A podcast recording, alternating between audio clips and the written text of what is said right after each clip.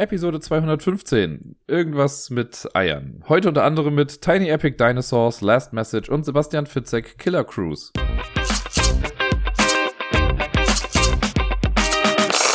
Einen wunderschönen guten Tag und frohe Ostern wünsche ich euch. Hier ist der Dirk mit der neuesten Episode vom Ablagestapel.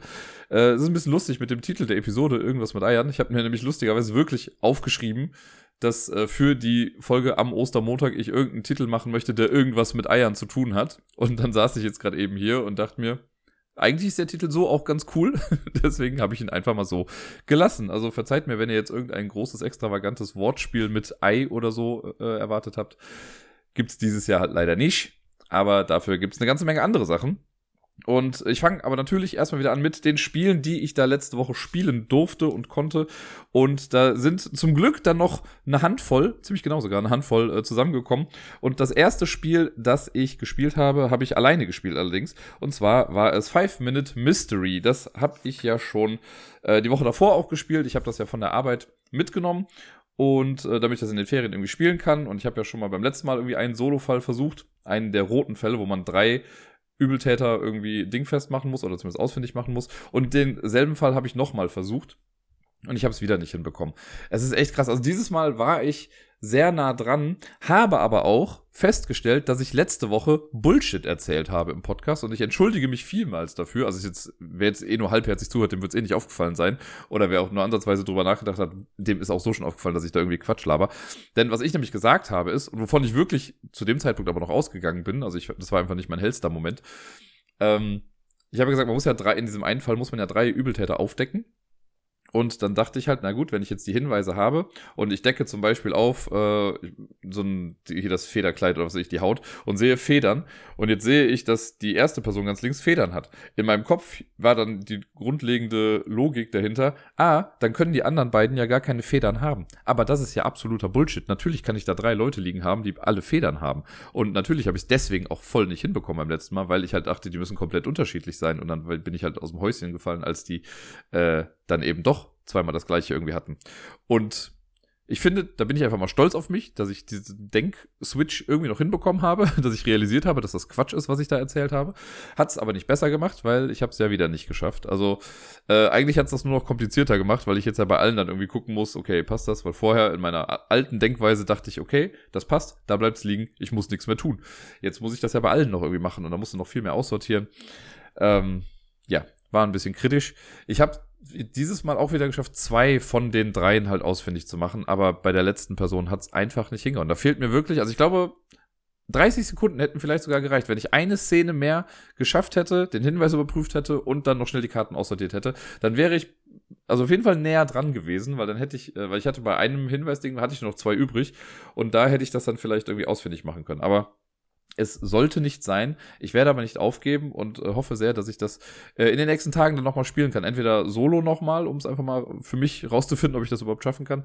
Äh, oder aber auch im Mehrspielermodus. Da werde ich mal gucken, was da noch so rauszuholen ist.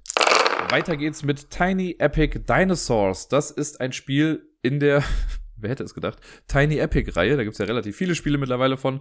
Ich habe äh, ein paar gespielt, bei weitem nicht alle. Also ich könnte jetzt mal gerade wieder langsamer sprechen, um in meiner App nachzugucken, welche davon ich jetzt wirklich gespielt habe. Das dauert auch gar nicht so lange.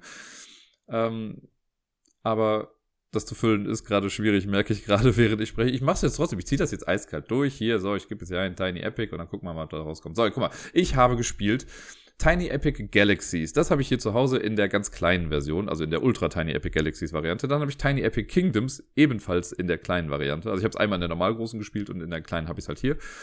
Ähm, dann habe ich Tiny Epic Quest, das habe ich auch hier zu Hause in der normalen Variante. Also ich glaube, es gibt ja nur Ultra Tiny äh, bei Galaxies und Kingdoms. Äh, Tiny Epic Quest habe ich hier. Tiny Epic Western habe ich einmal gespielt, aber das gehörte nicht mir. Und Tiny Epic Dinosaurs, das habe ich ja schon mal im Podcast hier auch erwähnt. Da ist das letzte Spiel allerdings auch schon wieder eine ganze Weile her. Das habe ich äh, 2020 das letzte Mal gespielt mit Deni. Und äh, krass, ich hätte nicht gedacht, dass das schon zwei Jahre her ist. Aber ja, jetzt äh, habe ich es nochmal rausgeholt und habe es solo gespielt, äh, weil ich mal gucken wollte, wie der Solo-Modus so ist und einfach, weil ich Bock darauf hatte, das nochmal rauszuholen, weil es gibt halt, also ich bin gerade so ein bisschen im Verkaufswahn und bei so ein paar Spielen war ich mir einfach nicht sicher, ob ich sie noch behalten möchte oder nicht. Und Tiny Epic Dinosaurs war so ein Spiel, wo ich dachte, na, ich hab's halt also ich wusste, ich habe es einmal gespielt, ich dachte, das wäre noch nicht ganz so weit her, aber bisher hat es mich halt ja nie so in den Fingern gejuckt, aber let's face it, das ist, trifft auf 65% meiner Spiele hinter mir zu, dass ich jetzt nicht bei jedem Spiel immer denke, boah, ich muss das jetzt wieder spielen. Aber ja, ich wollte halt gucken, wie das äh, so ist und auch im Solo-Modus, ob sich das lohnt, das dann hin und wieder nochmal irgendwie rauszukramen, um das dann wenigstens so mal zu spielen oder um auch den Effort zu wagen, das dann anderen Leuten nochmal beizubringen. Lange Rede, kurzer Sinn, ich behalte es. Ich fand's äh, ganz cool. Tiny Epic Dinosaurs ist ein Worker-Placement-Spiel. Im Prinzip ist das wirklich so eine sehr, sehr krass runtergebrochene Version von Dinosaur Island, könnte man fast sagen. Man hat so eine kleine Insel, ist eine Karte, die man vor sich liegen hat. Da sind äh, zwölf Felder vielleicht drauf. Ich weiß es nicht, eine bestimmte Anzahl an Feldern ist da drauf oder zehn könnte es auch sein. Äh, das sind, ist so ein Raster quasi und da ist ein Gehege schon eingezeichnet drauf und äh, andere Felder werden entweder von Bergen oder von Wasser auch umzäunt oder halt umzingelt äh, und bilden dann so kleine Areale. Und auf diesen Feldern sind dann auch bestimmte Nahrungsmittel schon drauf, also entweder Fleisch oder Pflanzen. Und es gibt ein Gehege, dieses festgelegte Gehege, da ist ein, äh, eine Kiste schon drauf, also quasi Trading Goods könnte man sagen oder so. Dann bekommt jeder vier Miepel zum Einsetzen und äh, es werden noch so ein paar Karten verteilt, Projektkarten. Also es gibt äh, offene Projektkarten, die, äh, oder Vertragskarten heißen die, die dann ausliegen und jeder bekommt aber noch einen privaten Vertrag, den er auf der Hand hat, äh, den die anderen nicht sehen sollten. Und dann geht's im Prinzip, glaube ich, eigentlich schon los. Man ähm, ja, macht halt Worker Placement, das heißt Reihe um, äh, darf man dann seine Arbeiter irgendwie einsetzen und das ist ganz cool gemacht. Es gibt äh, diese, die Worker Placement Felder, sind auch auf Karten drauf und je nach Anzahl der Mitspielenden kann man die auf die andere Seite dann drehen, sodass das gut gescaled ist, ne? also damit sich das gut skaliert auf die Anzahl der Mitspielenden. Das finde ich ganz cool. Äh, so ist halt, wenn man mit weniger Leuten spielt, sind halt weniger Plätze dann auch einfach da. Das ist, haben sie echt nett gemacht. So, und jetzt setze ich mich halt einfach drauf, ne? ein Feld, einen Arbeiter und pack den dann äh, drauf, mach dann die Aktion dann damit. Jetzt kann ich aber auch im Nachgang äh, wenn angenommen, die Person vor mir hat das jetzt schon gemacht und ich möchte auf das gleiche Feld draufgehen, dann kann ich die Person da quasi runterschubsen, muss aber einen Arbeiter mehr bezahlen dann dafür. Und die andere Person kriegt den dann, glaube ich, entweder wieder oder der landet in Medical Leave. Also ist auf jeden Fall dann irgendwie, kommt irgendwie wieder zurück. Und äh, jeder hat auch noch einen äh, großen Miepel, so ein bisschen wie bei Carcassonne, der zählt wie anderthalb dieser äh, kleinen Miepel. Ne? Also auch ähnlich wie bei Carcassonne. Das heißt, mit einem der großen kann ich auch einen kleinen verscheuchen von einem Platz. Und dann machen wir die Aktion. Und mit den Aktionen kann man im Prinzip Ressourcen sammeln, man kann Dinosaurier bekommen, äh, man kann Aufträge oder Verträge erfüllen, die man hat, Zäune bekommen, die man braucht, um das in seinen Park so ein bisschen auszubauen. Und ja, man läuft äh, in Runde für Runde immer sechs Phasen durch. Ich kriege die mit Sicherheit jetzt nicht mehr alle durch, weil das ist ja kleinteilig gemacht. Die erste Phase ist dann sowas wie Ressourcen sammeln. Ganz am Anfang bekommt man einfach schon mal Ressourcen, nämlich alle Ressourcen, die ich auf meiner Park auf meinem Parkboard oder meiner Parkkarte gerade sehe, die kriege ich dann. Also gerade am Anfang, äh, wo man noch nichts gemacht hat, kriegt man einfach alles, was man da sieht. Und ich glaube, das sind immer fünf Pflanzen und drei Fleisch und eine Kiste oder sowas. Die kriegt man dann per se. Später, wenn da halt Dinosaurier in diesen Feldern drauf sind, sind die abgedeckt und dann kriegt man diese Sachen eben nicht. Dann habe ich zwar Dinos, aber bekomme weniger Startressourcen. Das ist ganz cool gemacht eigentlich, weil das so ein App-and-Flow-Ding irgendwie ist. Ähm, in der zweiten Phase machen wir dann dieses Worker-Placement-Ding, wo wir dann die Sachen platzieren. In der dritten Phase kriegen wir einfach nur alle Worker dann wieder zurück. In der vierten Phase, da ist es dann so, dass wir, jetzt muss ich gerade überlegen, wie rum es ist. Ich glaube, dann kann man den Park nochmal ein bisschen rearrangen. Also guckt man, wo alles irgendwie hinpasst. Dann gibt es eine Phase, wo man die Dinosaurier füttern muss, die man hat. Alle Pflanzenfresser bekommen, müssen halt Pflanzen fressen, alle Fleischfresser bekommen Fleisch und es gibt noch die Omnivores, die können halt either way gefüttert werden. Äh, und dann wird noch gebreedet am Ende. Also es gibt noch die, äh, wer ist das? Die Vermehrungsphase. So ein bisschen wie bei Agricola, wenn man irgendwie ein Gehege hat, wo zwei gleiche Dinosaurier drin sind und die wurden gefüttert diese Runde, dann kriegen sie halt ein Kind und das muss aber auch Platz da drin haben und so weiter und so fort. Und dann geht quasi eigentlich alles weiter. Dann wird der, ähm, der Marker für, die, für den Start in der Runde wird dann weitergegeben und dann macht man das Ganze nochmal. Und man spielt insgesamt sechs, oder vielleicht sind es auch sieben Phasen und man spielt sechs Runden. Ich glaube, so ist es. In der vierten Runde ist es noch so, dass jeder noch einen Miepel zum Einsetzen bekommt. Äh, so dass man ein paar mehr Optionen dann noch irgendwie hat. Ja, und das ist es im Prinzip. Und so versucht man, also Dinosaurier zu bekommen, ist quasi kein großes Hexenwerk. Man legt halt einen Miepel auf so ein Feld für einen bestimmten Dinosaurier und dann muss man aber würfeln. Also man kriegt den Dinosaurier auf jeden Fall. Aber die Frage ist, wie? Wenn man, es ist so ein sechsseitiger Würfel mit dabei, und wenn ich mit dem dann ein Netz würfle, dann kriege ich einfach den Dino. Dann kommt der erstmal auf mein, man hat so ein kleines Übersichtsboard, da kommt der erstmal drauf und dann kann man den später auf die Insel dann setzen.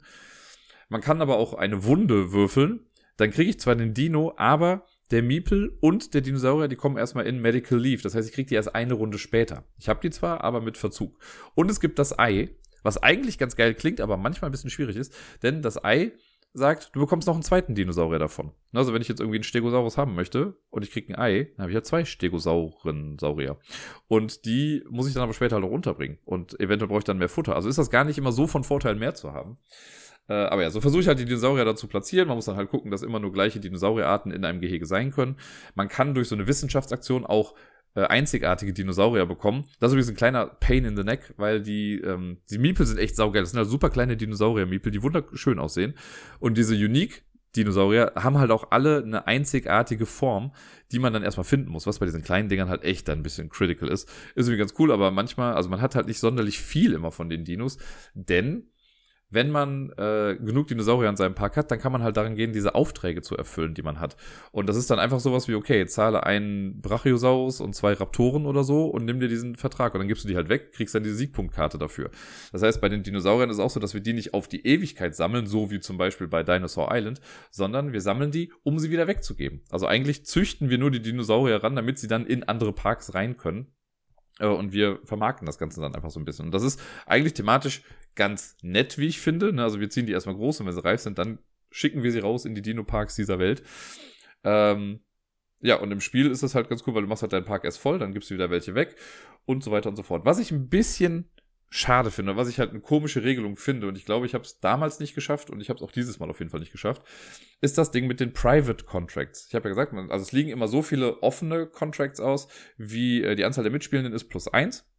Also jetzt, ich habe gegen so einen AI-Gegner gespielt, deswegen war es halt, äh, lagen drei aus. Und man bekommt zu Beginn zwei Private Contracts auf die Hand und muss sich einen aussuchen. So, ich hatte jetzt einen, auf dem quasi alle Dinosaurierarten einmal drauf waren. Und die Regelung dafür ist, du musst, also wenn du einen offenen Contract erfüllen möchtest, dann gehst du halt auf dieses, auf diesen, äh, hier, auf den Meeple-Einsatzfeld dafür, gibst dann diese Dinosaurier ab, scorest die Karte und nur wenn du eine offene Karte gescored hast, dann darfst du danach noch ein Private Contract machen. Aber das bedeutet halt, du brauchst arsch viele Dinosaurier, weil eine Karte braucht in der Regel immer drei Dinos und du brauchst für den Private Contract, in meinem Fall brauchte ich halt vier Dinos. Und das ist echt nicht so simpel, das hinzubekommen, wie ich finde. Zumindest nicht in der kurzen Anzahl der Runden, die man dann irgendwie zur Verfügung hat. Man kann da bestimmt irgendwie mit Ach und Krach draufgehen, aber ich habe es persönlich für mich als lohnender empfunden, einfach nur auf die offenen Contracts zu gehen und auf meinen Private Contract zu scheißen. Weil äh, das war mir, das war es mir nicht wert, dass ich irgendwie versuche, in einer Runde so viel zu bekommen, weil im Umkehrschluss heißt das ja auch, dass man, also wenn die ganzen Dinosaurier gebreedet haben, also halt irgendwie ihren Nachwuchs bekommen haben und so weiter und so fort, dann kriegt man in der Runde danach erstmal ja total wenig Ressourcen. So, und dann kann ich zwar welche abgeben, aber natürlich sehen die anderen ja auch, was ich da irgendwie mache. Das heißt, die können die Felder irgendwie blocken. Ich weiß nicht, ob es das so wirklich wert ist, auf diese Private Contracts zu gehen, weil sie jetzt auch nicht so übermäßig viele Siegpunkte mehr bringen als die offenen Contracts. An sich ist das Spiel aber echt ganz cool. Also ich finde es echt nett. Man spielt das irgendwie schnell runter. Es ist halt kein bahnbrechend neues Worker-Placement-Spiel, keineswegs, aber das Setting reißt es halt raus, äh, raus irgendwie. Das sind wirklich nette Ideen mit da drin in der Sache. Ähm, Im Solo-Modus ist es so, wir haben halt diese Übersichtsfelder, äh, Übersichtskarten, wo man auch die Ressourcen drauf trackt und sowas. Das ist für Veteranen von den Tiny Epic Spielen einfach nichts Neues, weil man einfach so eine Leiste hat oben an der Karte und an der Seite und da geht man halt mit diesen Ressourcenmarkern entlang, um das zu zählen. Äh, man kann die Karten aber auf die andere Seite drehen und dann hat man da einen AI-Gegner. Und das ist ganz geil, weil jede Farbe hat einen anderen AI-Gegner. Also man kann sich halt einfach aussuchen, gegen wen man spielen möchte und jeder bringt so eine etwas andere Taktik mit rein. Ich hatte jetzt irgendwie einen, der mir relativ viele Sachen geklaut hat. Es gibt aber auch einen, der hortet einfach super viel. Es gibt einen, der macht viel mit Wissenschaft und es gibt einen, der einfach dauernd nur noch Dinosaurier ausscheißt und einen versucht darüber dann halt fertig zu machen. Und da gibt es ein paar Regeln, die man beachten muss, aber das ist echt ganz nett gemacht mit so einem, ey, mit so einem Deck, dass man mischt irgendwie und dann werden jede Runde vier Karten irgendwie nach und nach aufgedeckt. Also immer wenn der Gegner am Zug ist, wird eine Karte für ihn aufgedeckt. Dann macht man das, was da drauf steht irgendwie. Dann wird halt geguckt, okay, das kommt unter eine große Worker-Karte. Ähm, und dann guckt man, ob da schon jemand drauf ist oder nicht. Und je nachdem, was dann ist, wird entweder ein Dino auf die Karte des AI-Gegners gesetzt oder aber es wird eine Aktion ausgeführt. Äh, das muss man einmal kurz verinnerlichen innerhalb von einer Runde, aber dann ist das so simpel und ich finde auch recht intuitiv. Also mir hat das echt Spaß gemacht. Man kann theoretisch auch sogar mit mehreren dieser Gegnern spielen. Also ich kann mir auch irgendwie alleine, kann ich ein Vier-Personen-Spiel irgendwie simulieren, indem ich halt gegen drei dieser äh, AI-Gegner dann spiele. Und dann gibt's im Prinzip keine großartig andere Punktewertung, weil die ähm, ja, die, die gesteuerten Gegner, die werden auch Aufträge erfüllen, die sammeln auch Punkte für Dinosaurier. Und es gibt, glaube ich, hier und da noch so irgendwie kleinere Pluspunkte oder sowas. Und bei uns war es, das ist ja schon bei uns, also bei mir jetzt in dem Spiel gegen den äh, computergesteuerten Gegner, in Anführungszeichen, war es, weiß gar nicht, war es knapp, ich gucke nochmal gerade. Ich habe auf jeden Fall gewonnen, ähm, mit, ich hatte 63 Punkte und ich glaube, ich habe es jetzt hier gerade nicht stehen, aber ich glaube, der äh, Gegner hatte 56 oder so. Also es war jetzt nicht so ein riesiger Abstand, es war schon recht knapp. Äh, ich hatte Glück, in meiner letzten Runde hing es quasi an einem Würfelwurf. Also ich habe da nämlich äh, ja in der Tat dann doch ein Ei gewürfelt und dieses Ei hat mir dann den Punkt gebracht. Denn am Ende ist es so, dass es dann bei der Punktewertung darum geht, die Verträge werden gewertet, die man bekommen hat im Laufe der Zeit.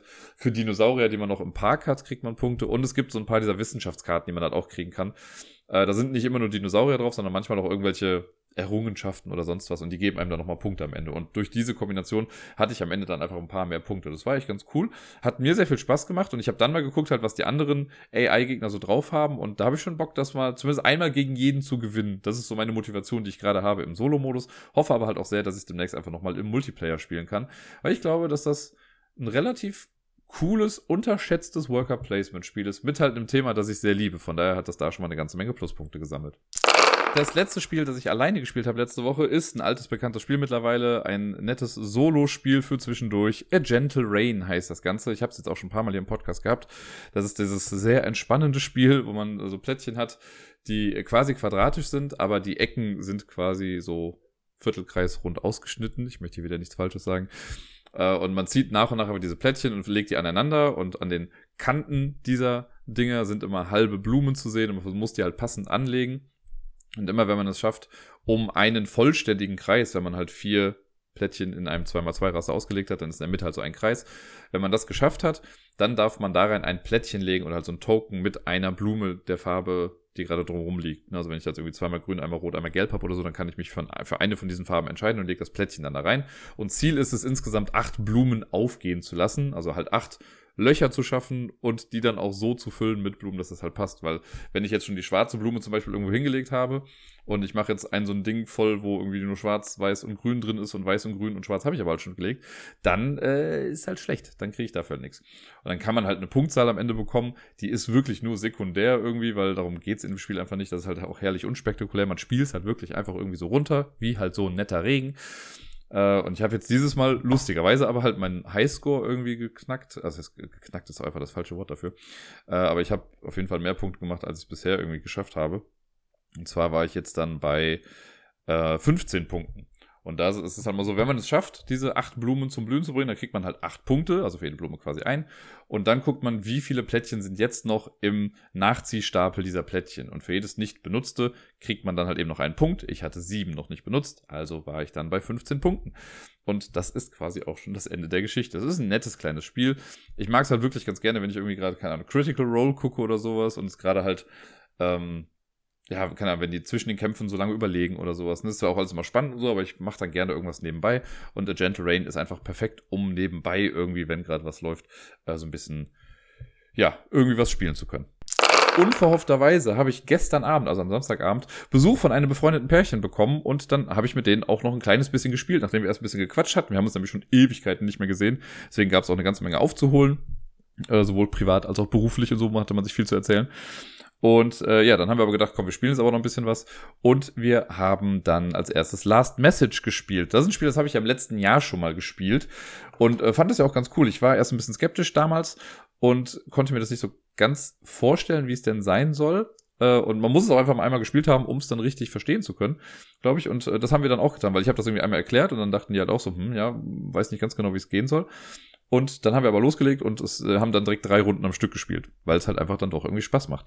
Die Idee bei Last Message, für die, die es jetzt nicht vom letzten Mal noch wissen oder jetzt irgendwie neu dazugekommen sind oder es vergessen haben vielleicht auch, äh, es ist ein Spiel, für das man mindestens drei Personen braucht. Ich finde, zu dritt klappt es auch einfach ganz gut, aber bei mehr Leuten bekommt eine Seite, sage ich mal, einfach mehr SpielerInnen noch irgendwie zur Seite gestellt. Äh, denn man spielt das, es gibt zwei Parteien, die gegeneinander spielen per se. Es gibt einen äh, Täter oder eine Täterin, dann gibt es ein Opfer oder eine es gibt ein Opfer und dann, äh, ich habe kurz überlegt, ob man Opfer gendert, aber ich bin mir nicht sicher. Äh, und dann gibt es aber noch auf Seite der, des Opfers quasi, gibt es noch die äh, Detektive und Detektivinnen, die quasi versuchen, den Fall in Anführungszeichen aufzuklären. Also es ist äh, in keinster Weise irgendwie ein Deduktionsspiel oder ein, ein Krimispiel, aber man versucht halt was rauszufinden. Also schon so ein bisschen Detektiv vielleicht. Äh, also spielen quasi alle gegen Täter und Täterinnen oder oder Täterin. Äh, aber es ist natürlich mit verschiedenen Parteien. Also diese drei Parteien gibt es und alle spielen sich halt ein kleines bisschen anders. Es fängt so an, dass man so ein kleines Wimmelbild hat. Und Täter und Opfer gucken sich dieses Wimmelbild an und äh, Täter darf sich dann eine Person darauf aussuchen. Es sind halt super viele Leute drauf zu sehen oder Aliens oder was weiß ich nicht was, je nachdem, welche Welt man da nimmt. Es gibt sechs verschiedene Welten, zwischen denen man aussuchen kann.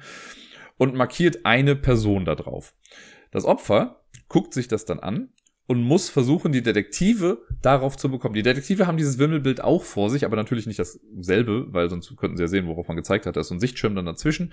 Und die Detektive bekommen auch ein äh, größeres, eine größere Version davon, die aus so vier größeren Karten zusammengesetzt wird, damit man besser gucken kann. So, die sehen erstmal nur dieses große Wimmelbild. Das Opfer möchte jetzt die Leute darauf bringen. Wie macht er das? Darf nicht reden, das ist das Ding. Und äh, da gibt es dann so vier kleine Boards, die neun Felder haben, so ein 3x3-Raster an Feldern.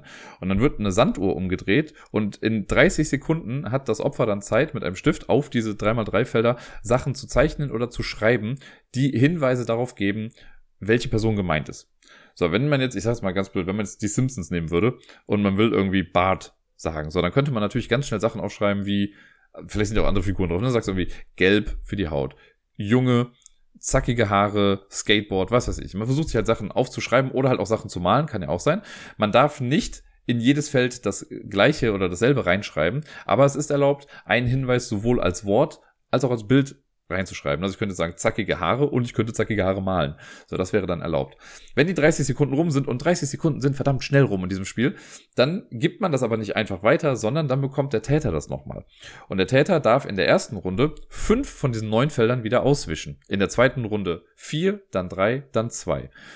Das heißt, selbst wenn ich die besten Hinweise der Welt gebe, der Täter kann immer nochmal die Zensur betreiben und Sachen rausmachen, äh, damit das halt nicht ganz so klar wird. Und erst dann geht es quasi an Detektive, an die Detektive, die gucken sich das Ganze dann an und müssen auf eine Person tippen. Ne? Also ganz egal, ob sie jetzt wissen oder nicht, die müssen auf eine Person tippen und dann sagen halt die anderen Yo oder No.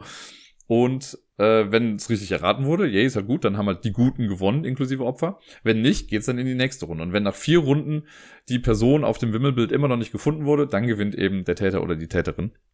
Und das äh, ist äh, ziemlich spaßig. Wir haben jetzt, wie gesagt, drei Runden am Stück gespielt und so, dass jeder mal jede Rolle machen konnte.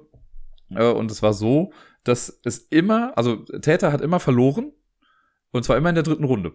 das fand ich irgendwie ganz cool. Das war gerade in der letzten Runde dann halt auch ein gewisser Druck, weil wir dann so meinten, naja, wenn du es jetzt nicht schaffst, in der Runde zu gewinnen, hm, dann ist schon schlecht irgendwie. Aber es wurde immer in der dritten Runde gewonnen. Ähm, ich glaube auch, dass es tendenziell erstmal einfacher ist, das Spiel für die gute Seite weil man halt wirklich viele Hinweise bekommt. Also gerade am Ende, man behält ja auch die Plättchen immer, also die Kärtchen. Äh, das heißt, ich habe immer noch den Hinweis aus der ersten Runde und wenn ich weiß, welchen du halt behalten oder welchen du siehst, muss ich ihn ja nicht zwingend nochmal aufzeichnen. So, ne? Und dann ergibt sich halt so ein großes Gesamtbild. Man kann halt auch sowas draufschreiben. Das muss ja nicht irgendwie was sein, dass ich jetzt ähm, halt mich nur auf die Person beschränke. Das können auch Sachen sein, die die Person sieht, um den Ort näher einzugrenzen. Ich kann auch ganz blöd draufschreiben, unten rechts. Ne, oder dritte von links oder irgendwie sowas kann ich dann notieren. Das wird dann wahrscheinlich weggewischt, aber man kann solche Hinweise auch geben. Aber es gibt noch verschiedene Möglichkeiten, wie man das Spiel noch ein kleines bisschen schwieriger gestalten kann. Und irgendwann möchte ich da mal hin, glaube ich, weil die, es gibt drei Stufen. Die erste Stufe, oder vier Stufen dann eher gesagt, die, ich sag mal, die nullte Stufe oder die erste Stufe ist dieses Standardspiel, was ich gerade beschrieben habe. Dann kommt die nächste Stufe, die sagt, äh, es darf nicht mehr geschrieben werden, sondern es muss gemalt werden.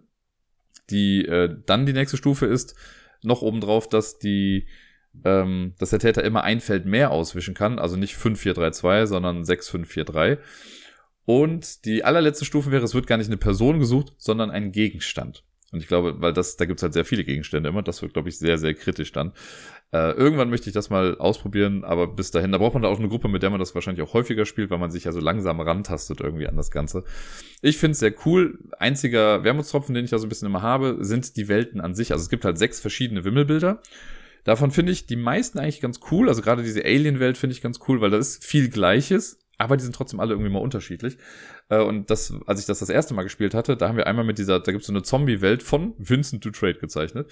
Und die finde ich halt wirklich auch mit am schlechtesten. Einfach weil da so viel Copy-Paste passiert ist. Da sind so viele Charaktere, die es halt doppelt und dreifach irgendwie gibt, auch genau in der gleichen Pose, vielleicht mal gespiegelt oder so aber die haben nicht so was Einzigartiges dabei. Und das finde ich bei den anderen Welten stellenweise ein bisschen netter gemacht, die dann sich zwar auch einfach ähnlich sehen, also weil sie sich halt auch ähnlich sehen sollen, aber nicht so genau identisch sind. Und das finde ich da halt echt schade. Deswegen ist so eine Welt, ja, die, ich würde mit den Zombies einfach nicht spielen, es sei denn, man möchte bewusst ein sehr schwieriges Spiel irgendwie spielen, dann kann man das damit vielleicht machen. Äh, aber ich finde es halt vom, ja, von der Kreativität hinter der Illustration jetzt nicht so sonderlich cool. Trotz allem, Last Message ist ein super cooles Spiel. Wie gesagt, drei Leute braucht man mindestens. Wenn man mehr Leute hat, dann gibt's immer trotzdem nur einen Täter oder eine Täterin, ein Opfer und äh, die restlichen Mitspielenden werden dann eben zu Detektiven und können sich dann gegenseitig auch ein bisschen beraten. Wie gesagt, zu dritt funktioniert's auch echt klasse. Ich habe es noch nicht mit mehr Leuten gespielt, deswegen äh, ist es für drei Leute aber schon mal auf jeden Fall drei Daumen nach oben das letzte Spiel, das ich letzte Woche gespielt habe und dementsprechend auch das letzte Spiel, was ich äh, ja da mit dem Pärchen gespielt habe, ist Sebastian Fitzek Killer Cruise. Ein Spiel, das es vor zwei Jahren oder so, glaube ich, dann gab oder irgendwie rausgekommen ist. Und ich finde es eigentlich ganz cool. Ähm, wir haben jetzt nochmal gemerkt, weil ich, weil ich so lange nicht gespielt habe, mussten wir die Regeln einfach nochmal durchgehen zusammen. Es war schon ein bisschen später, das hat es vielleicht auch nochmal ein bisschen schwieriger gemacht.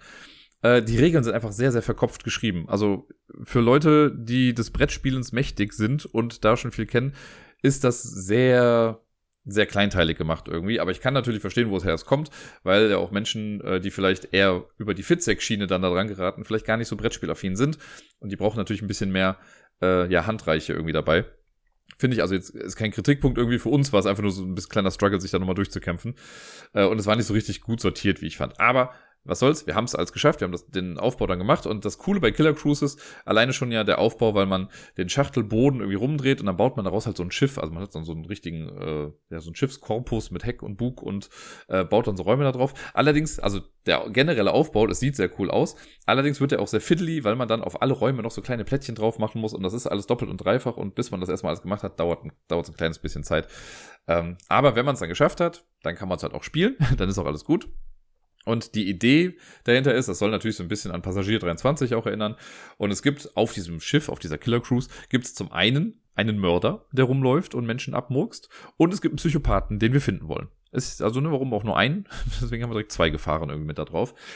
Und ähm, egal wie viele Leute mitspielen, es gibt immer quasi vier spielbare Figuren, die man spielen kann. Die, es gibt quasi einen Kapitän, eine junge Dame, einen Typ mit einem Trenchcoat, Trenchy haben wir den immer genannt, äh, und eine alte Oma.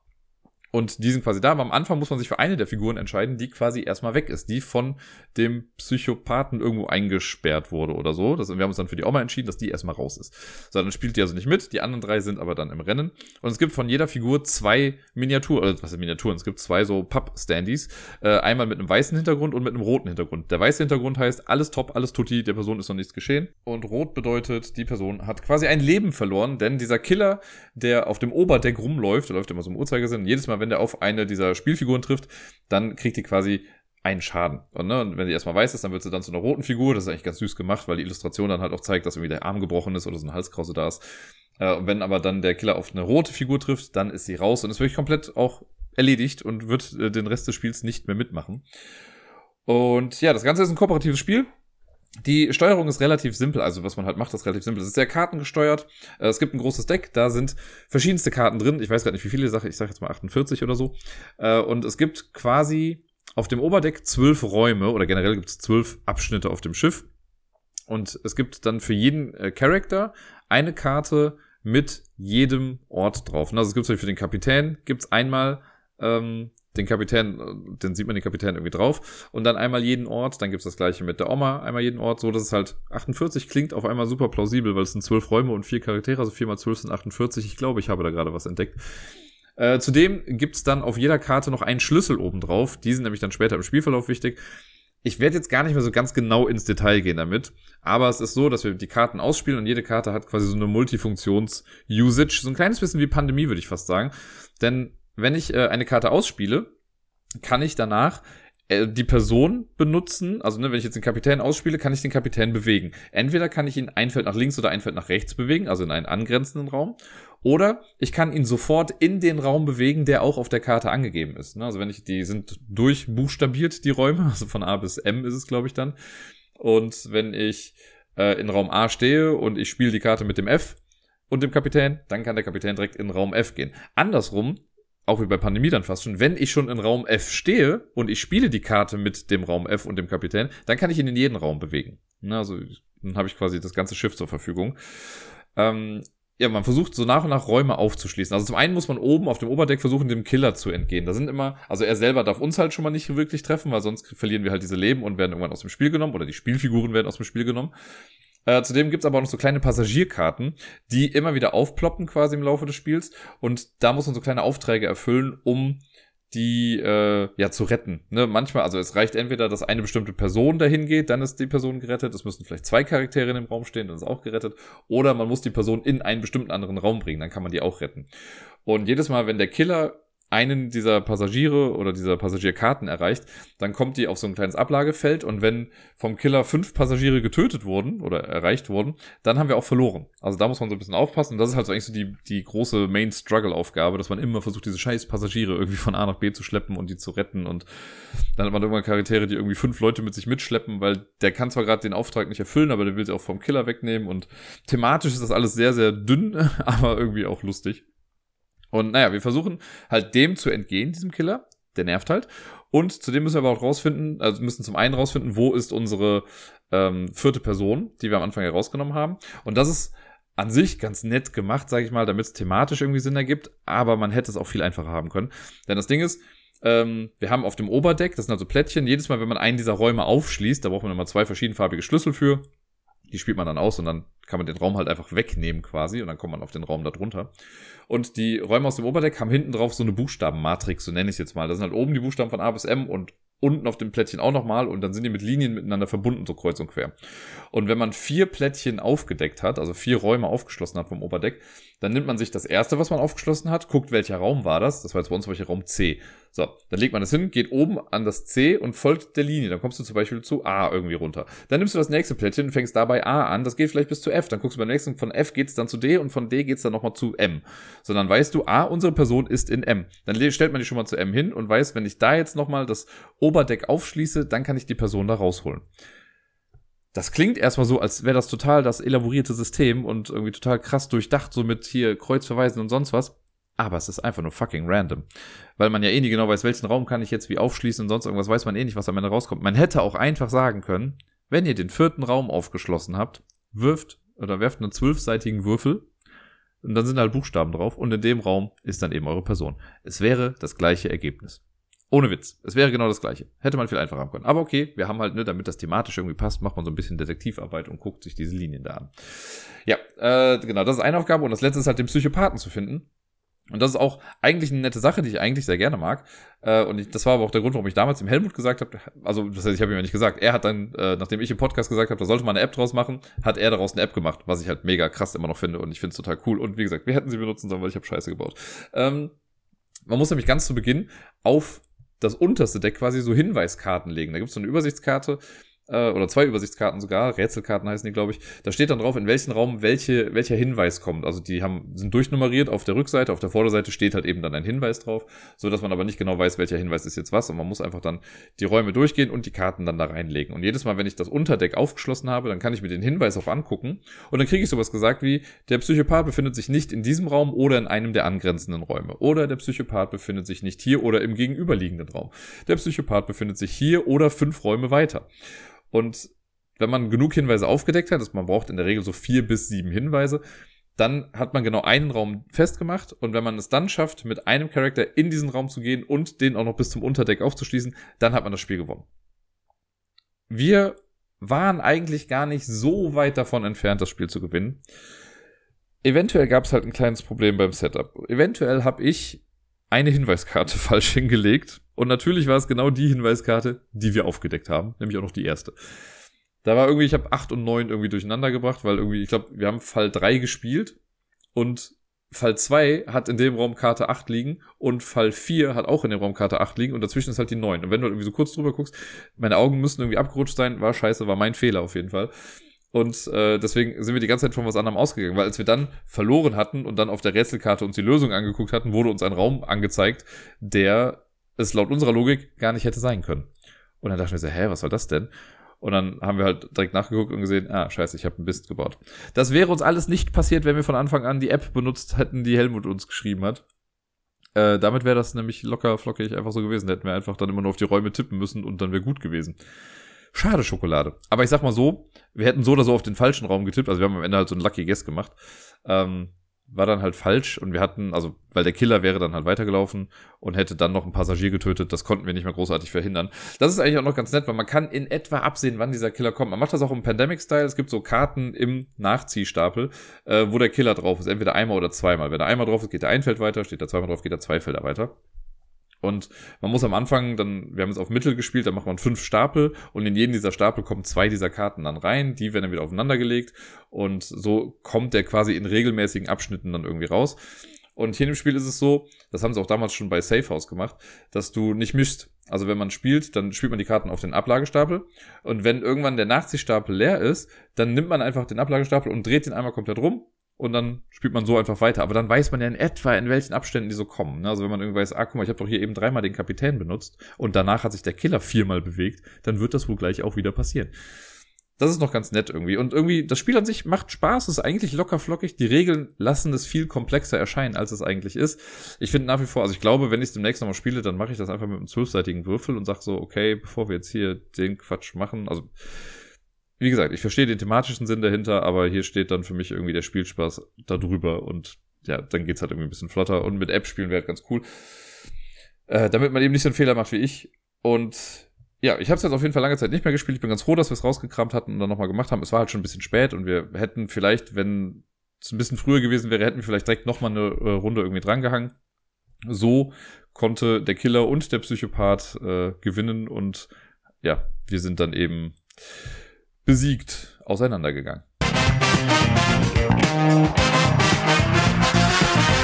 In zehn Wochen habe ich quasi Sommerpause und ich habe ja schon angekündigt, dass ich jetzt jede Woche jeweils zehn Bits aus der großen Top 100 der besten Zwei-Personen-Spiele aller Zeiten Liste präsentieren werde. Wir fangen natürlich hinten an bei Platz 100 und gehen hoch bis oder runter bis zur 1 und ja, ich habe es äh, gemacht, wie ich auch meine Top 100 Listen generell so gemacht habe. Ich hab, äh, bin erstmal alle Spiele durchgegangen, die ich hatte. Ich habe dann schon ein bisschen gefiltert und habe dann die ganzen Spiele in eine Liste gepackt und also die halt in die Auswahl kommen dann dafür, habe die dann in das PubMeeple Ranking Tool reingepackt und dann hat man halt so ein bisschen Hot or Not quasi. Man kriegt immer zwei Spiele äh, gegenübergestellt und muss einfach sagen links oder rechts, was ist halt besser.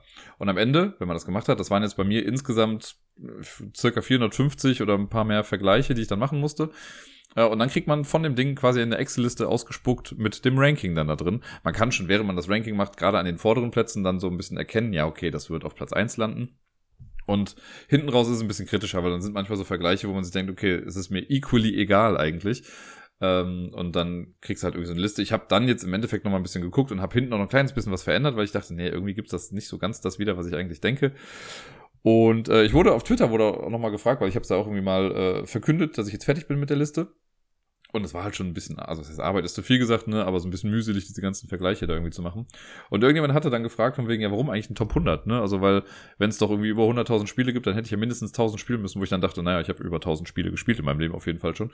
Und, ähm, ich habe ja jetzt hier wirklich nur mal so eine Auswahl getroffen und ich finde halt 100 ist halt so ein feststehendes Ding. Es war ja auch ein Wunsch irgendwie, auch vom Discord oder generell von der Hörerschaft, dass ich mal so eine Top 100 der allerbesten Zwei-Personen-Spiele aller Zeiten mache. Äh, und ich finde gerade, da hat er halt irgendwie recht, also ich finde gerade das Ranking hinten raus, also zum Beispiel jetzt heute die Liste, ist jetzt nicht die beste Werbung für jetzt gleich, aber so hinten raus die Plätze 91 bis 100, yeah, so what, ne? Also es könnte auch genau umgekehrt sein vom Ranking, eigentlich scheißt doch der Hund drauf. Äh, und ich glaube, für viele ist es doch einfach, also für mich ist das zum Beispiel so, wenn ich mir bei dem Dice Tower zum Beispiel so eine Top 100 Liste irgendwie angucke, dann interessiert mich nicht großartig, welches Spiel auf welchem Platz ist, aber ich lasse mich unfassbar gerne inspirieren von solchen Listen und entdecke dadurch gerne, gerne einfach mal Spiele. Das heißt, es ist mir dann egal, ob jetzt das Spiel, das ich nicht kenne, auf Platz 97 oder auf Platz 77 ist. Aber es ist ein neues Spiel, was ich irgendwie kennenlernen kann. Und vielleicht geht's euch ja genauso damit. Vielleicht hört ihr euch diese Top-Listen jetzt dann an. Wie gesagt, heute geht's los mit Platz 100 bis 91. Und vielleicht ist da irgendwas bei, wo ihr sagt, krass, habe ich noch nie von gehört, gucke ich mir mal näher an, könnte ja vielleicht was sein für euch. Ne? Klar, bei mir ist es jetzt weiter hinten, deswegen auch nochmal hier, es ist eine krass subjektive Liste die nur von mir ausgeht. Ich habe jetzt nicht gesagt, ich möchte eine allgemeingültige Top 100 Liste machen hier, sondern das ist meine Top 100 Liste für die Spiele. Deswegen sind auch nur Spiele drauf, die ich auch selbst gespielt habe. Ich kann jetzt schlecht hier Spiele draufpacken, die ich nicht kenne. Ne? Weil dann könnte ich ja sagen, ja, liest sich toll und dann heißt, oder ich äh, interpretiere irgendwas da rein, was halt gar nicht stimmt. Finde ich doof. Deswegen, ich weiß, das wird manche Prädagogen vielleicht ein bisschen treffen, aber sowas wie Ala Erde ist halt auch einfach nicht drauf, weil ich es noch nie gespielt habe. Wäre bestimmt irgendwie weiter oben, aber er ist leider nicht mit dabei. Es tut mir leid. So, jetzt habe ich lange ein Intro dazu gegeben, was jetzt gleich eigentlich kommt. Wir fangen also an mit der Top 100 der besten Zwei-Personen-Spiele aller Zeiten. Und auf Platz 100 ist ein Spiel, das ich vor gar nicht allzu langer Zeit mal gespielt habe, äh, nämlich King Domino Duel. Das, äh, ja, die kleine, schnelle Version von King Domino, also King Domino an sich ist ja schon ein flottes Spiel, aber King Domino Duel ist halt die Würfelversion davon, äh, wo man vier Würfel hat. Man kann es halt auch nur zu zweit spielen, das muss ich jetzt, glaube ich, immer nicht dazu sagen. Ne? Ähm, wobei es gibt ein paar Spiele in der Liste, die sind auch theoretisch für mehrere Menschen möglich, aber ich finde sie halt besser zu zweit. Und es ist halt einfach ein gutes Zwei-Personen-Spiel dann. So, King Domino Duel ist aber nur für zwei Personen. Und man würfelt mit vier Würfeln, macht dann so einen kleinen Draft. Das heißt, äh, wenn die vier Würfel ausliegen, dann sucht sich eine Person, also Spieler A oder Spielerin A, sucht sich zuerst einen Würfel aus, dann die andere Person sucht sich zwei aus und der letzte Würfel geht an die andere Person und in der nächsten Runde macht man es andersrum. Und man versucht einfach ja, diese Steine oder die beiden Würfel, die man dann hat, die packt man quasi zusammen und muss das als Dominostein in seine kleine Welt dann irgendwie einzeichnen. Und dann ist das äh, die Wertung im Prinzip genauso wie beim normalen King Domino. Man versucht bestimmte Wappensymbole, das halt hier stellvertretend ist für die ganzen Landschaftsarten aus dem normalen King Domino, die zu großen Gebieten zusammenzupacken und noch Kreuze mit reinzusetzen. Und die Kreuze sind quasi stellvertretend für die Kronen aus dem großen King Domino. Und dann guckt man, wenn ich jetzt ein Gebiet habe, das aus sieben in Anführungszeichen Weizenfeldern besteht und da sind drei Kronen drin, dann kriege ich dafür sieben mal drei, also 21 Punkte. Hier ist das halt genauso, ne? wenn ich ein Gebiet habe, was aus sieben Kreuzwappen besteht und da sind drei Kreuze drin, dann ist es sieben mal drei, sind auch 21 Punkte. Es gibt noch so ein paar Sonderfähigkeiten dann, weil es eben ja würfellastig ist, dann kann man manchmal auch die Würfel manipulieren. Ist ganz nett, so für nebenbei. Es wäre jetzt auch kein Spiel, wo ich schade drum wäre, wenn ich es nicht in meiner Sammlung hätte. Da ich es aber, also ich bin ja sehr ich kaufe ja gerne Spiele im Ausland und das habe ich äh, vor zwei oder drei Jahren in Dublin gekauft, irgendwie als ich da mal für eine Nacht war. Ja, deswegen behalte ich das doch einfach mal als kleines Andenken daran. Und es tut auch nicht weh. Ist ein nettes Spiel. Auf Platz 99 ist ein altbackenes Uralt-Spiel, was es mir aber angetan hat. Ich habe es selbst auch erst vor drei Jahren oder so kennengelernt. Ähm, kann, also mir war es wirklich komplett fremd. Und es ist so ein, ja, also so ein bisschen wie Schiffe versenken im Prinzip. Aber ich fand es einfach echt charmant. Und ich könnte mir vorstellen, dass ich das irgendwann mal noch für die Arbeit auftreiben möchte, weil ich es echt ganz nett finde. Äh, Pathfinder heißt das auf Englisch. Auf Deutsch glaube ich einfach Pfadfinder oder so. Ähm, und zwar kann man nur zu zweit spielen. Man hat ein Board vor sich und, oder so zwei Boards im Prinzip und auf einem baut man ein kleines Labyrinth. Es muss ein, also man muss irgendwie von links reinkommen können. Da gibt es, glaube ich, sechs verschiedene Eingänge oder so. Und dann baut man ein Labyrinth und es muss einen Zielpunkt geben, den man auch festlegt mit so einer kleinen Fahne oder sowas. Und dann kann man aber das Labyrinth bauen, wie man lustig ist. Und auf dem anderen Board, da ist erstmal nichts. Und wenn ich jetzt dran bin, muss ich quasi versuchen, durch dein Labyrinth zuerst zu kommen und du versuchst halt durch meins zuerst durchzukommen. Und man ist immer so lange dran, bis man gegen eine Wand läuft. Und man kann natürlich sehr gemein sein. Also ich kann dich ja erstmal ganz lange in den falschen, also wenn du sagst, ich gehe in Eingang A rein, kann ich sagen, ja, passt, dann sagst du, ich gehe nach rechts. Ja, gehst nach rechts. Ja, ich gehe nach rechts. Ja, dann bist du halt ganz weit drin und dann gehst du gegen eine Wand und dann musst du in deinem nächsten Zug erstmal wieder komplett rausgehen irgendwie. Also das ist ganz nett gemacht und klar, super glückslastig. Man kann im Prinzip, wenn du wirklich Glück hast, kann man das in einem Durchgang irgendwie dann auch gewinnen, wenn du direkt das Richtige irgendwie machst, ja, oder hast du Glück. Aber irgendwie finde ich es ganz nett, weil es ist halt nicht einfach Schiffe versenken, sondern man kann halt auch kreativ nochmal wirklich dann sein, dieses Labyrinth zu bauen und dann fallen einem neue Sachen ein. Man kann Gemeinheiten mit reinbauen. Das ist wirklich ganz süß gemacht. Pathfinder auf der 99.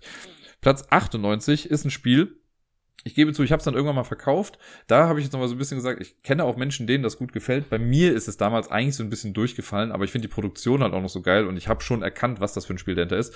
Äh, Sabotage heißt das Ganze von äh, hier Tim Fowers ist es, glaube ich, der ja sonst eher bekannt ist für so kleinere Spiele, wie so Fugitive zum Beispiel, was ja eins der besten Zwei-Personen-Spiele aller Zeiten ist. Und ich sage das nicht oft. Ähm, der äh, hat so ein großes Spiel gemacht, was so ein Hidden Movement Game ist und man hat so einen großen Sichtschirm dann zwischen sich und man versucht in so eine geheime Agentenbasis einzubauen und das ist super krass ausproduziert und es gibt super viele Möglichkeiten, verschiedene Charaktere und hast du nicht gesehen.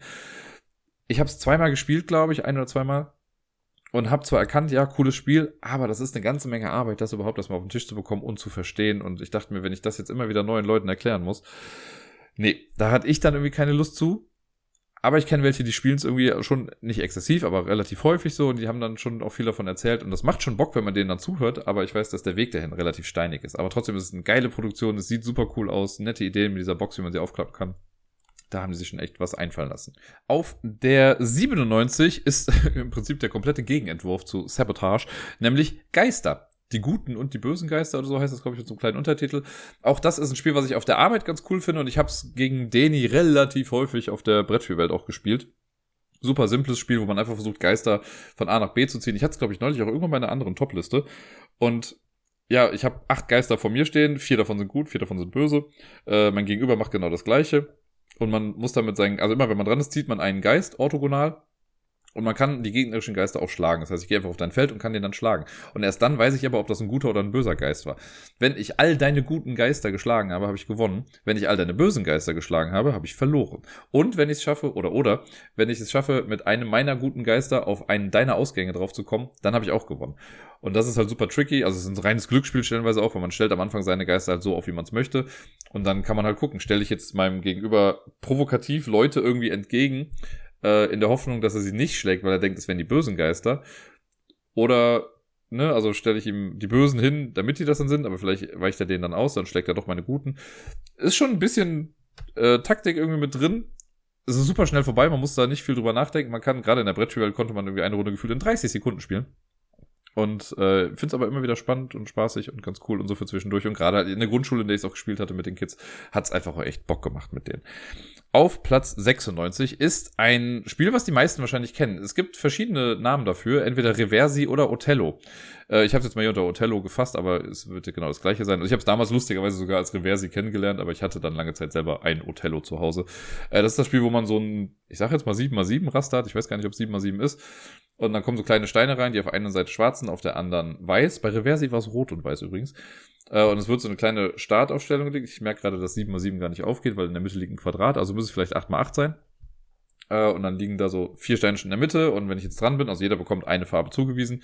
Wenn ich jetzt dran bin mit Schwarz zum Beispiel, dann lege ich einen Stein hin und muss das, den so hinlegen, dass ich mit einem bereits bestehenden schwarzen Stein und meinem neu, neuen schwarzen Stein weiße Steine umschließe und die werden dann auf die andere Seite gedreht und dann dreht sich das Spielfeld halt immer hin und her und wenn alle Steine oder alle Felder belegt sind, dann zählt man einfach, wer die meisten Steine jetzt in seiner Farbe dann da liegen hat. Ein uraltes Spiel, aber nichtsdestotrotz mag ich es total gerne äh, und ja, auch da mit Kindern häufiger gespielt als gegen Erwachsene, aber ich mag es ganz gerne. Äh, auf der 95, auch ein Spiel, das ich lustigerweise auch noch von der Grundschule erkenne. Äh, auf Englisch heißt es Treasure Quest und ich glaube auf Deutsch heißt es Schatzjagd, aber ich, oder die Schatzjäger, die Schatzgräber, ich bin mir nicht mehr ganz sicher, aber auf Englisch ist es äh, Treasure Quest. Und das ist ein, ja, ein, ein Legespiel, könnte man sagen. Man spielt das in dem Karton drin, das ist eigentlich ganz cool gemacht. Äh, also wenn man den Deckel aufmacht, dann hat man da so ein äh, Plastik-Insert.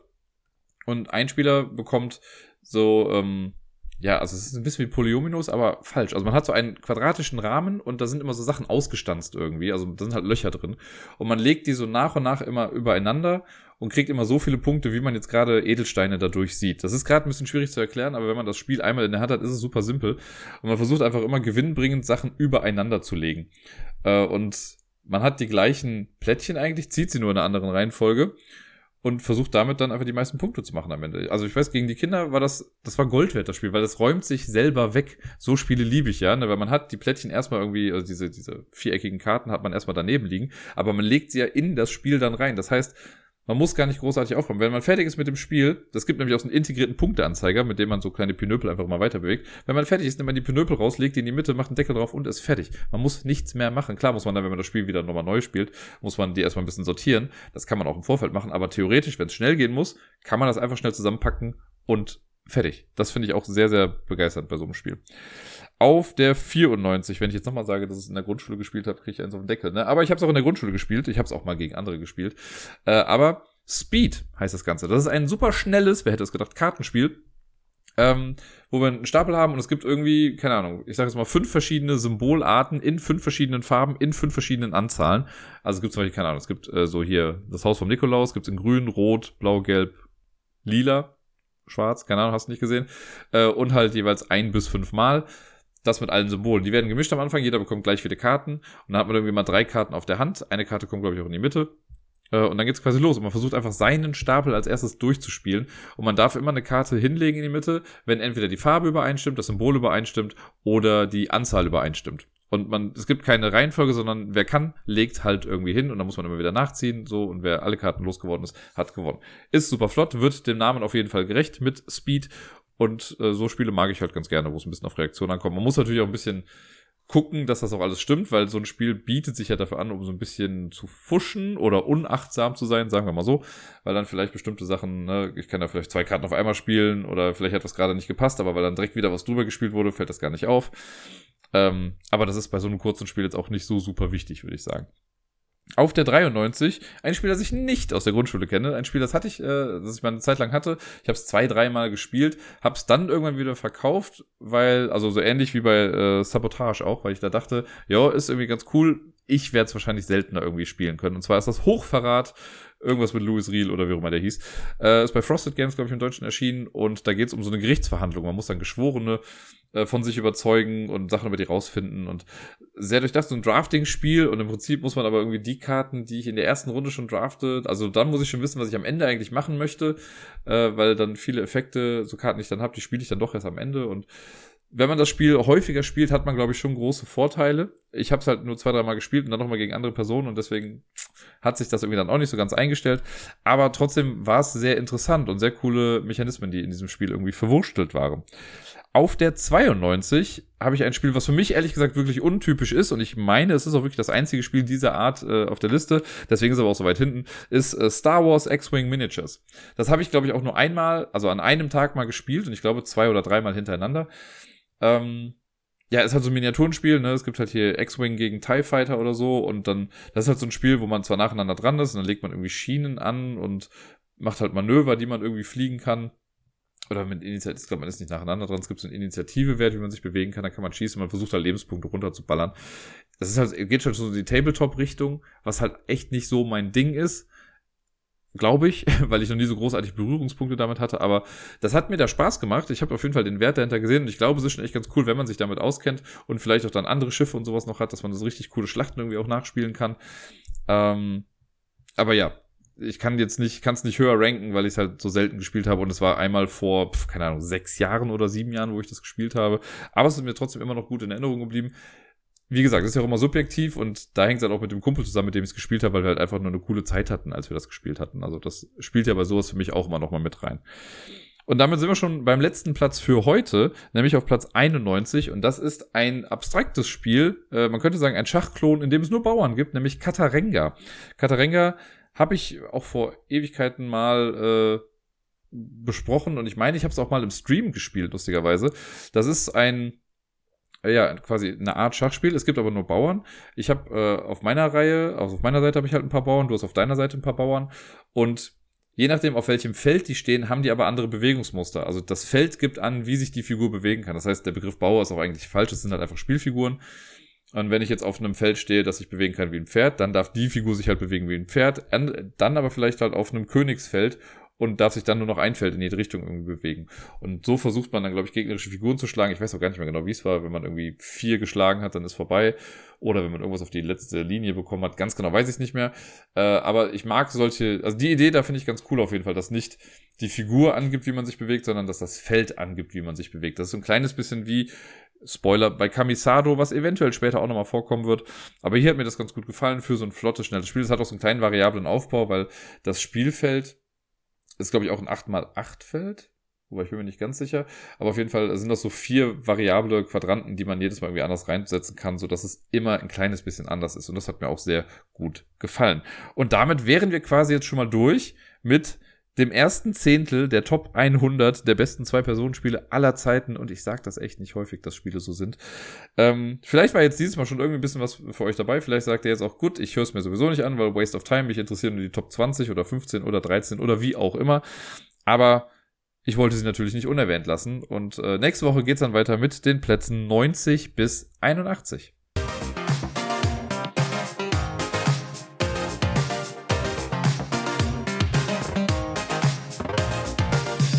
und sonst so. Ich habe nach wie vor Ferien, Leute, und es ist Ostern, aber da kommen wir später nochmal zu. Die erste komplette Ferienwoche ist jetzt also quasi rum. Beim letzten Mal habe ich ja, glaube ich, nur mal äh, angedeutet, dass es jetzt ja losgeht dann auch mit den Ferien und dass der Montag aber ja noch so ein bisschen voll war. Zumindest war er das. Also für mich war der erste richtige Ferientag eigentlich der Dienstag. Da konnte ich so ein bisschen entspannen. Hab ja am Montagabend auch noch das Quiz gemacht und oh boy, ey, das war so voll. Da war so eine Gruppe von Erasmus-StudentInnen, die den Laden halt quasi gestürmt hatten und das war also ich dachte eigentlich so, okay, es sind Ferien. Viele Leute sind vielleicht unterwegs, also vielleicht kommen so ein paar äh, Leute aus Lehrerkollegien irgendwie dann dahin, aber Nee, das war so voll. Und die kannten das natürlich auch alle nicht, also musste ich die, hat man gehört, dass ich gerade gegähnt habe, ist ja auch egal. Ähm, musste ich die Regeln natürlich allen auch nochmal erläutern und es war ein bisschen chaotisch, weil die, also unser Pubquiz ist halt schon, wie ich finde, doch recht strukturiert, aber es gibt ja auch andere, ne? Und wenn jetzt aber, also es gibt ja welche, die ein bisschen freier sind, wo man Sachen auch reinruft und so, das muss man denen ja dann noch irgendwie erstmal vermitteln, dass das nicht so ein Quiz ist. Und dann war es auch so chaotisch, weil dann viele irgendwie doch auch gegangen sind nach der Hälfte und ein paar dann nochmal mittendrin und dann, also ja, sehr seltsam. Ich war auf jeden Fall sehr durch, hatte zum Glück Hilfe beim Korrigieren, sonst hätte das echt lange gedauert. Äh, und ich war mega heiser am Ende, also man hat meine Stimme gar nicht mehr richtig verstanden. Aber ja, hat trotzdem Spaß gemacht, aber es war sau, sau anstrengend. Und äh, morgen mache ich es nochmal, also jetzt an, also heute für euch. Äh, am Ostermontag gibt es nochmal ein kleines Quiz. Und äh, ich würde jetzt schon mal Sachen spoilern, aber mache ich nicht, weil ich weiß, dass Menschen, die zuhören, äh, beim Quiz sein werden. Und ich möchte ja nichts vorwegnehmen. Aber ich habe schon immer gesagt, dass Ostern und Personen, die damit zusammenhängen, auf jeden Fall eine wichtige Rolle spielen könnten. Ne? Mehr sage ich, sag ich jetzt nicht dazu. Ja, äh, ansonsten habe ich im Urlaub jetzt in der ersten Woche echt eigentlich gar nicht so viel gemacht. Ich meine, es war ja trotzdem immer noch so insofern strukturiert, dass ich ja Miepel auch immer noch abgeholt habe. Die war jetzt die erste Woche noch bei der Tagesmutter. Und dann hat sie von, ich glaube, am Mittwoch, hat sie auch bei mir gepennt, von Mittwoch auf Donnerstag, genau. Ähm, da war so quasi alles normal. Also mein Urlaub beschränkt sich auf den Vormittag. Danach ist es quasi ganz normaler Alltag, weil ich jetzt auch nicht großartig weggefahren bin. Jetzt in der zweiten Woche wird es noch ein bisschen anders. Also klar, jetzt über das Osterwochenende war eh nochmal alles ein bisschen anders. Äh, jetzt nächste Woche habe ich dann aber von morgen Abend an quasi bis Mittwoch oder quasi ab Donnerstagmorgen habe ich dann erstmal wieder Miepel, weil da ist die Tagesmutter auch in Urlaub. Äh, und am Donnerstag und am Freitag habe ich sie dann komplett bei mir. Und an den Tagen davor äh, bekomme ich wundervollen Besuch, auf den ich mich auch schon sehr freue. Äh, so viel zu den Personen, die auch beim Quiz mit dabei sein werden. Äh, und genau, da bin ich dann nochmal ganz happy, dass ich dann zwei Tage nochmal so irgendwie raus habe. Aber ja, das, äh, ich freue mich auf die kommende Woche. Sehr. Äh, ansonsten, was habe ich denn so gemacht? Ja, mit Miepel habe ich natürlich viel gemacht. Die war jetzt, die war ja letztes Wochenende schon quasi, also ne, vom letzten Podcast ausgehend, das letzte Wochenende, war sie ja schon quasi komplett bei mir. Und jetzt am Osterwochenende war sie auch von Samstagmorgens an bis morgen Abend, also bis Montagabend wird sie dann bei mir sein. Äh, deswegen haben wir halt auch viel Zeit miteinander verbracht. Wir waren am Samstag äh, auf der Kirmes hier in äh, Köln-Deutz, die jetzt wieder aufgemacht hat nach zwei Jahren dann das erste Mal.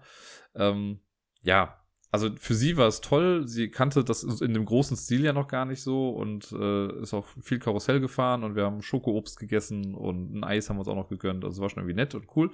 Aber es war sauvoll. Ne? Und ja, also ich habe stellenweise auch meine Maske dann noch irgendwie angezogen, äh, wenn es mir zu voll wurde.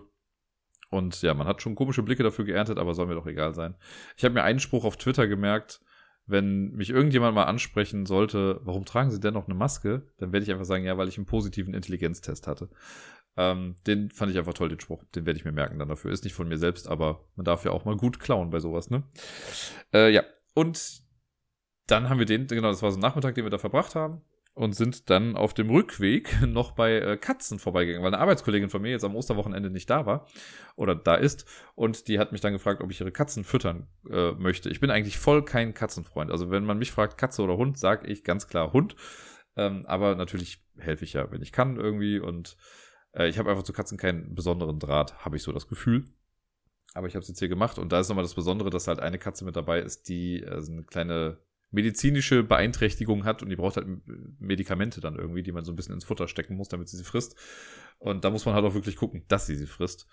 Äh, deswegen kann ich nicht einfach nur das Futter hinstellen oder aufmachen und dann wieder gehen, sondern ich muss wirklich gucken, dass sie das halt dann futtert. Und das war aber ganz süß, weil ich habe Miepel immer mitgenommen dahin jetzt zumindest. Also ich habe es am Freitagabend einmal ohne Miepel noch gemacht, aber dann jetzt am Samstag, am Sonntag und morgen früh nochmal am Montag, da äh, wird sie auch nochmal mitkommen. Und das war eigentlich ganz süß, weil ich ihr das halt erklärt habe und sie hat dann auch verstanden, dass die eine Katze ein Auer hat und dass sie das halt futtern muss und sie weiß auch schon, wo alles steht und hilft mir dann immer die Sachen wegzubringen und dann kommt immer Katze Kaka, weil wir halt das Katzenklo ja auch sauber machen dann. Äh, eine sehr gute Hilfe auf jeden Fall, eine sehr schöne Unterstützung für mich war das Ganze. Äh, ansonsten, ja, äh, ich hatte heute, also jetzt am Sonntag, war so ein kleiner Meltdown-Day, hatte ich das Gefühl.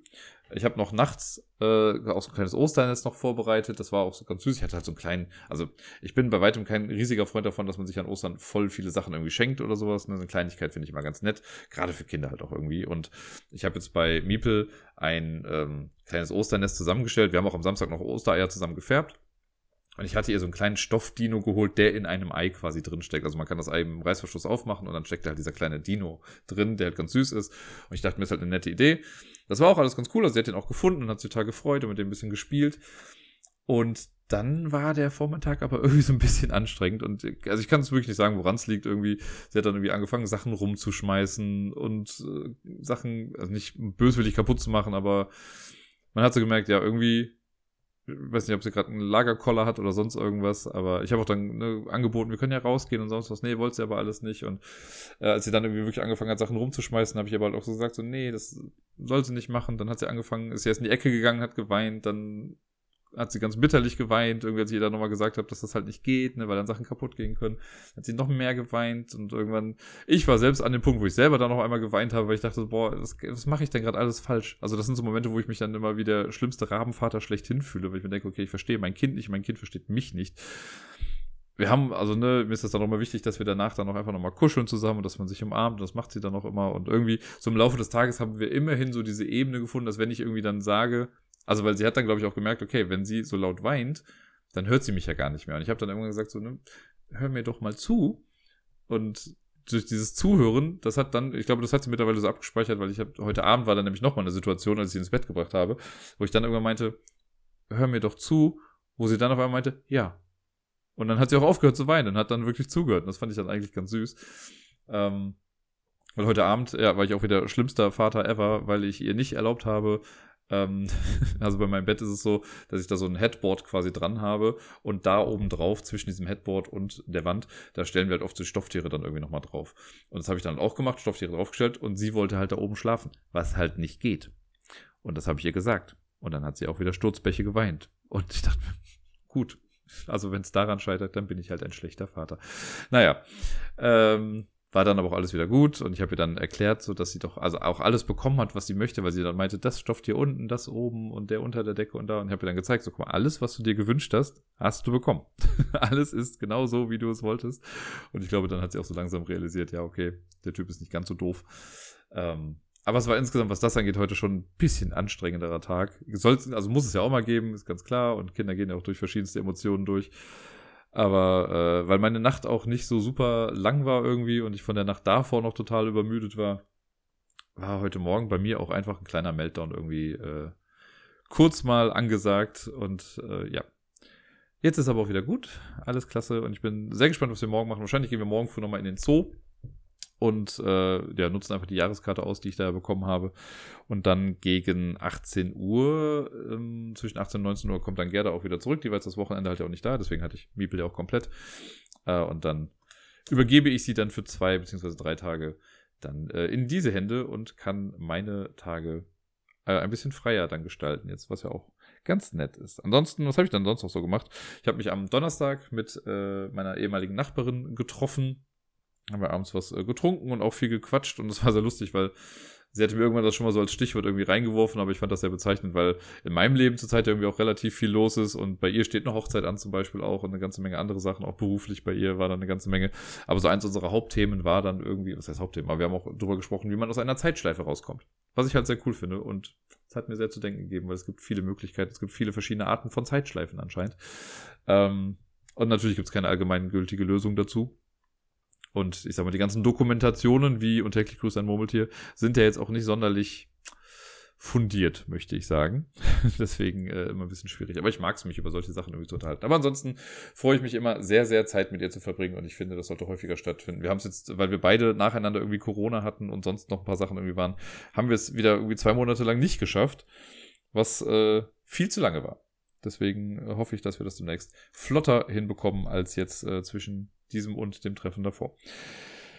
Bevor ich jetzt hier noch müder vor mich hinquatsche, würde ich mal behaupten, das sollte es doch dann mal für heute gewesen sein. Ja, ich habe auch nichts mehr großartig auf meiner Liste stehen. Deswegen wünsche ich euch allen noch eine, also falls ihr in NRW wohnt und irgendwas mit Schulen zu tun habt, noch eine schöne letzte Ferienwoche. Ansonsten eine schöne Woche. Spielt viel, bleibt gesund und bis dann.